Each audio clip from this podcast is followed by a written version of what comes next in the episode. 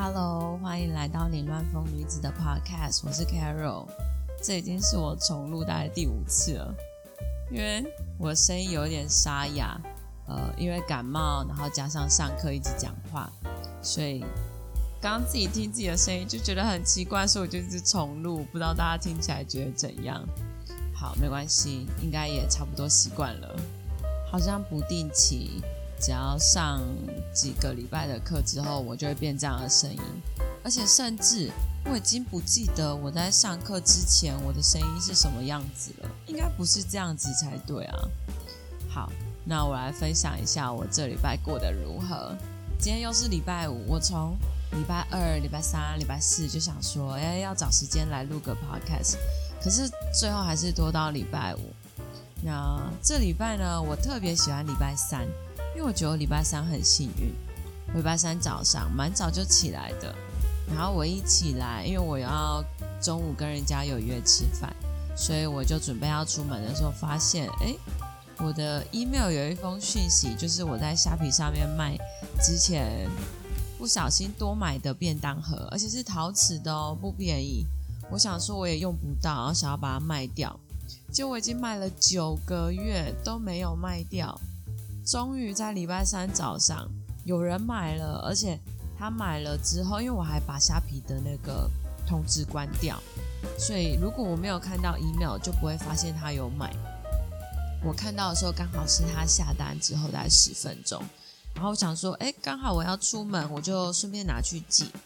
然后我把东西包好，然后呃化个妆，然后出门的时候，哎，就这么刚好。又在门口遇到邮差，今天一切都这么刚好。原本应该是挂号信，通常我的挂号信都是等到邮差放那个单子叫我去邮局领的时候，我再直接去邮局领，因为通常都不会遇到他。就这么刚好，我一出门就遇到邮差，就拿了我的挂号信，就觉得今天特别幸运。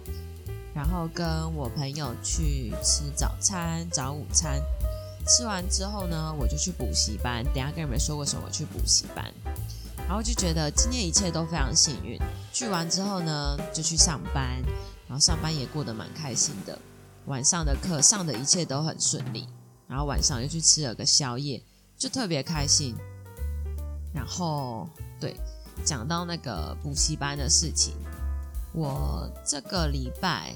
上礼拜我妹回来，所以就跟她聊到说，我想说。呃，除了教学这个部分，我想要再找另外一个专长，就是除了教育类的，我想要找另外一件事，比如说白天可以读书啊，或者是可以在尝试其他的工作。因为其实教学算是我的兴趣嘛，但我没有想要把它当成就是做到退休的工作，因为也很难在补习班待到退休，所以想说再找另外一份第二专长。可是就一直想不到，我也想说再去念个研究所啊，或是修教育学程，但这一条路我觉得跟我现在在做的其实重叠蛮多的，而且，呃，其实我对读研究所没有太大的兴趣，也不晓得要选什么科系，但是现在教育学程好像要读研究所才能修，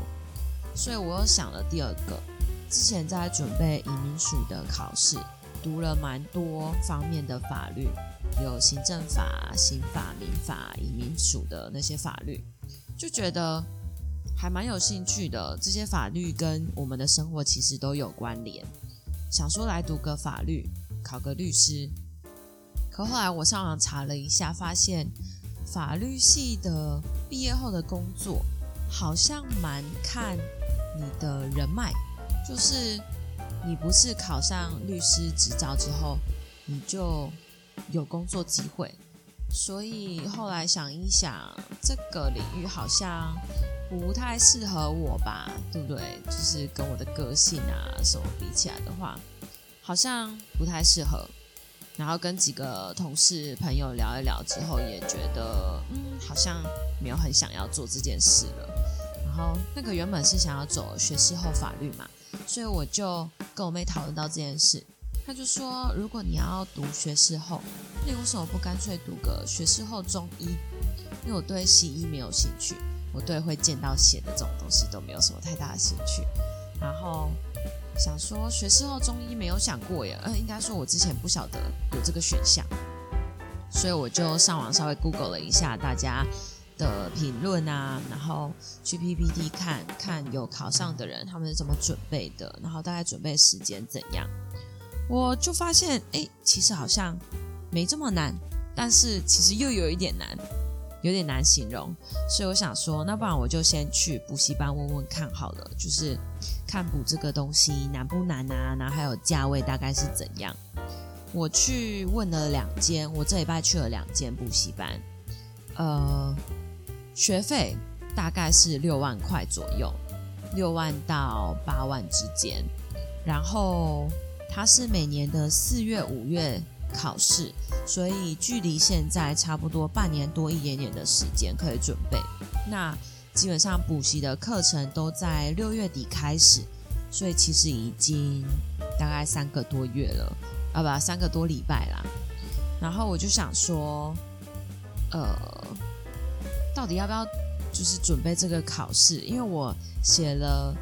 呃今年的考题，因为今年四月考嘛，所以他们的题目都已经出来，解答也出来了。我就去稍微练习一下今年的考题，他们总共考四科，但其实应该说是五个科目啦。考国文、英文，然后生物化学里面又包含有机，所以应该算五个科目，因为范围蛮广的。然后我国文写了十题，因为太多了，那太多字已经没有办法静下来写完所有的题目。总共考五十题国文，我写了十题。就已经错了大概一半了。好，我的国文从以前一直以来都不是我擅长的科目。然后英文，我想说，拜托，英文老师，诶，是能多难啊？结果出乎意料，英文总共有四十题，一题两分，所以八十分，剩下的二十分是作文。我没有写作文，我光题目看完我就不知道怎么下笔了。好，那四十题的英文，我错了十四题。你以为错十四题就是扣二十八分吗？No No，这十四题还要倒扣哦。他错一题，你不但没拿到分数，还会倒扣零点五分，所以还要再扣个七分。所以我实拿分数其实不高。后来我再去试着写他的化学呀，还有生物题，真的是连题目都看不懂诶，就是它的中文字组在一起，你完全不知道它是什么意思。看完题目之后，其实有一点点想要放弃，可是又觉得这东西其实真的门槛不算很高，你就是努力把这些东西学起来，你就可以考进。考进之后呢，好，我的目标是一手啦，因为一手没有面试，而且又在高雄，呃，他要读五年，就是五年后你毕业再考国考这样子。原本一开始我的想法是。反正我就报名，然后去读，看看明年能不能考上。如果明年考不上，我就再自己准备一年，准备后年的考试。可是哦，我就想到我补习班的课忙到这个月底，总算减少了一些班，有多一点自己的时间可以看书啊、画画、录 podcast、看一些影片，做自己真的想做的事。然后我也买了羽毛球拍，还有什么网球拍，终于可以。多花一些时间去运动啊，调养一下身体。毕竟这两年来，呃，工作压力还有那个生活作息都有一点点赶，所以身体其实没有到很好。然后想要看医生调养一下身体，所以我最后跟同事聊完，我是想说，还是想要准备这个考试。然后我加上今天早上去看中医，就我一直来看的中医。我就询问了一下他的意见，发现我的中医师也是读后中医毕业的，但是他本来就是医学系，呃，医药科系，反正就是三类的，所以准备这个对他来说没有到非常困难。然后我是读气管，所以我觉得难度有增加。但他说，其实生物化学这些东西都是读来的、背来的。不算是本来就会的，而且他是念中国医的后中医。他说他很多同学都是已经是妈妈、家庭主妇，有小孩，或是本身有其他正职工作，然后准备考后中医进来的。他觉得可以试试看，这是一个对自己蛮好的投资啦。就只是要再回去读生物跟化学，还有甚至有机，有机是什么东西啊？就是我觉得有一点辛苦，我不知道我现在想不想要这么辛苦，因为好不容易可以喘口气。然后刚才回来的路上，我想一想之后，我决定，这是最后决定咯，我决定今年这剩下的半年，我就